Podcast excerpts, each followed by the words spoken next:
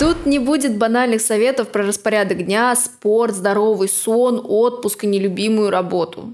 Потому что я э, хорошо спала, занималась спортом, вела ежедневник, но меня, как вы понимаете, это не спасло. Я распознаю выгорание поздно, как большинство, думаю, из нас. А в этом видео я расскажу про свой опыт, как распознать и как справиться с выгоранием по-словцовски. Этот ролик для тех, кто пытается быть суперпродуктивным. А, возможно, мой опыт и выводы вам будут полезны. Как распознать?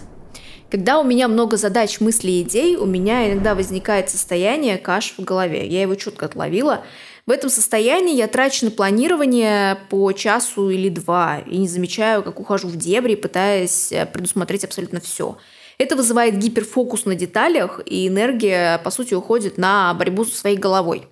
Из-за этого процесса я безумно устаю. А самое главное, что я искренне верила, что эта каша и усталость возникает именно от плохого планирования, а не от неадекватной нагрузки. Со временем я поняла, что первый мой маркер, когда я могу распознать начало выгорания, это именно состояние каши в голове и гиперфокуса на планировании.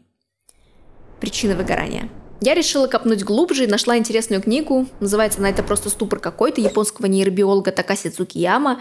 В книге Такаси не просто рассказывает про выгорание, он, в принципе, э, рассказывает про мозг, и он э, говорит о том, что есть у мозга долговременная и кратковременная память, и проводит аналогию с книжной полкой и со столом рядом с ней. Так вот, книжная полка – это долговременная память, а стол – кратковременная. Когда мы выполняем ежедневные свои задачи, рутины, а, мы складываем всю поступающую нам информацию, то есть наши книги, на стол, то есть на кратковременную память. И чтобы освободить стол, нам нужно потратить время, чтобы рассортировать по книжным полкам те самые книги. Если информации слишком много поступает, и мы ее не рассортируем, у нас перегружается кратковременная память. То есть, по сути, переполняется тот самый стол, о котором я говорила. Так вот, игнорирование всего этого процесса лично у меня приводит к выгоранию. То есть рассортировка информации происходит э, не только когда мы спим, но и в течение всего дня. Как сказал мне мой психолог, это называется блуждающее внимание, когда мы сидим тупим и э, нам нужно отключиться от э, большого объема задач, большого количества поступающей информации, когда она сыпется на этот самый стол, сыпется, сыпется, сыпется, и нужно просто отключиться и потупить. И тогда вот этот процесс блуждающего внимания рассортировывает ту самую информацию, которая на этой кратковременной памяти, по, э, в долговременную. И мы не чувствуем такую сильную перегруженность и можем, в принципе, четко, ясно э, видеть текущую ситуацию. А если жопа горит, вот голова горит, это значит, что мы, в принципе, э, ту самую кратковременную память перегрузили. То есть такое явление, как потупить, которое мы относим к неэффективной трате времени, на самом деле важно для нашего мозга. Мой образ жизни и мои цели требуют от меня сильной вовлеченности в разные задачи, которые вообще между собой иногда не связаны и при этом требуют э, очень сильной э, фокусировки, одинаково сильной. Не успев обработать одну часть информации, я должна быстро переключиться на совершенно другой проект. И э, как вы понимаете, рано или поздно мой мозг начинает орать и гореть. Попытка спланировать каждую минуту и желание все успеть контролировать приводит вот этой каши в голове. И поэтому я больше не игнорирую потребность своего мозга в этом самом блуждающем внимании. В середине дня я могу посидеть, потупить, так что суперпродуктивисты, будьте аккуратны. Не верьте тому, кто придумал фразу «лучший отдых – это смена деятельности». Господи, убить того человека.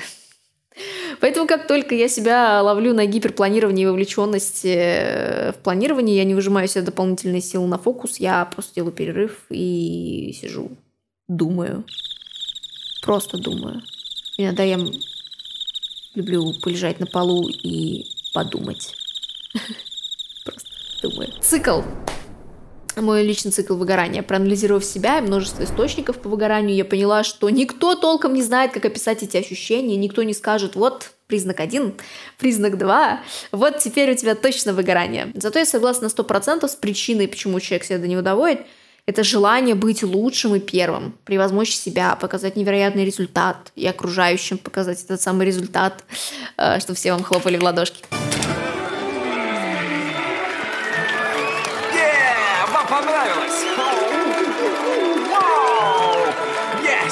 Спасибо, спасибо! В общем, именно в этот момент мы ускоряемся настолько, что перестаем чувствовать свою скорость, собственную скорость.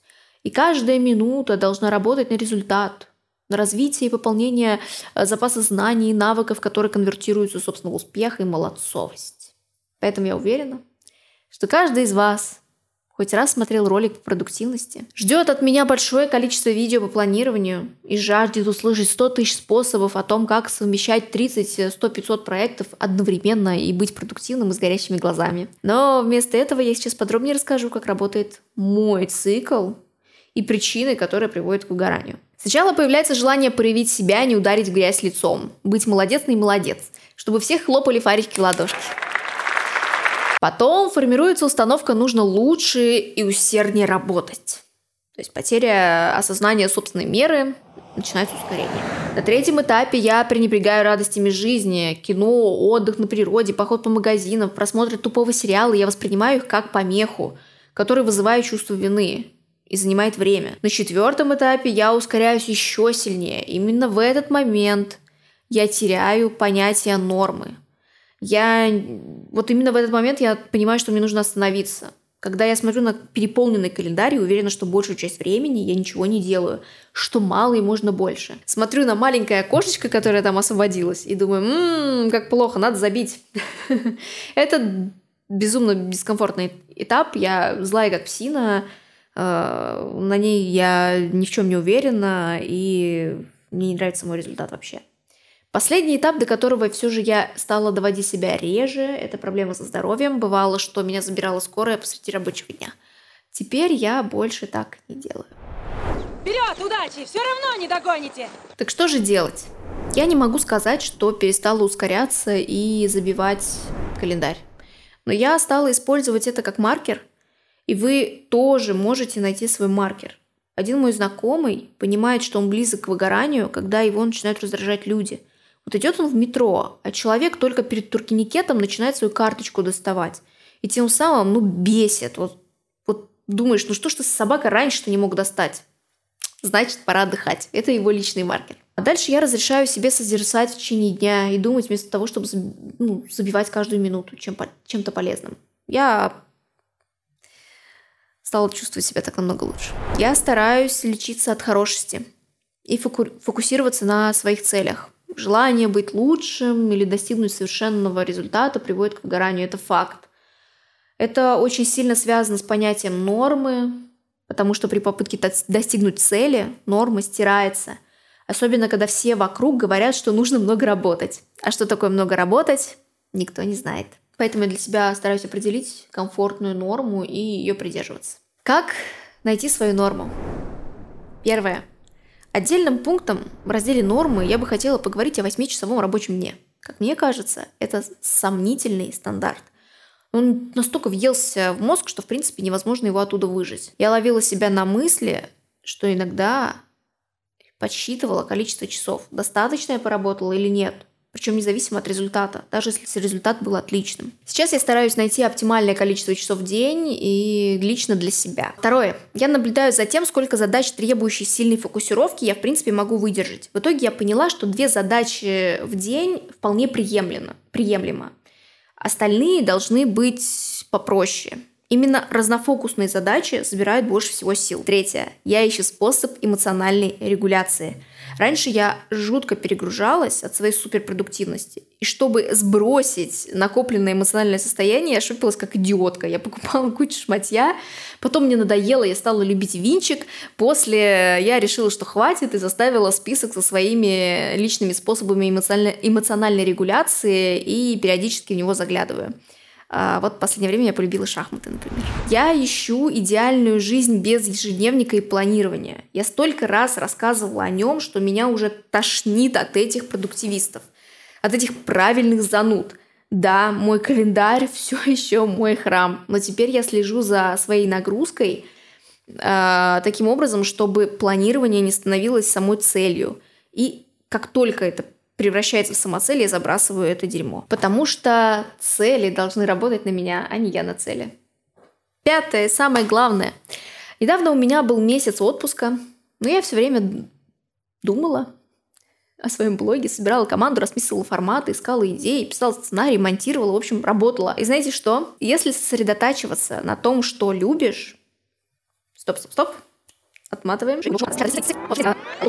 Я переформулирую, потому что эта фраза очень лукавая. Если сосредотачиваешься на своем детище, на своих целях, и честно себе в них признаешься, то выгорание происходит реже, и оно не доставляет такого нестерпимого дискомфорта. Конечно, не все люди бизнесмены, и не все имеют свои проекты, но мне кажется, это поправка, маленькая поправка, хотя бы честная. Подписывайтесь на мой канал, лайки, лайки, лайки и пока.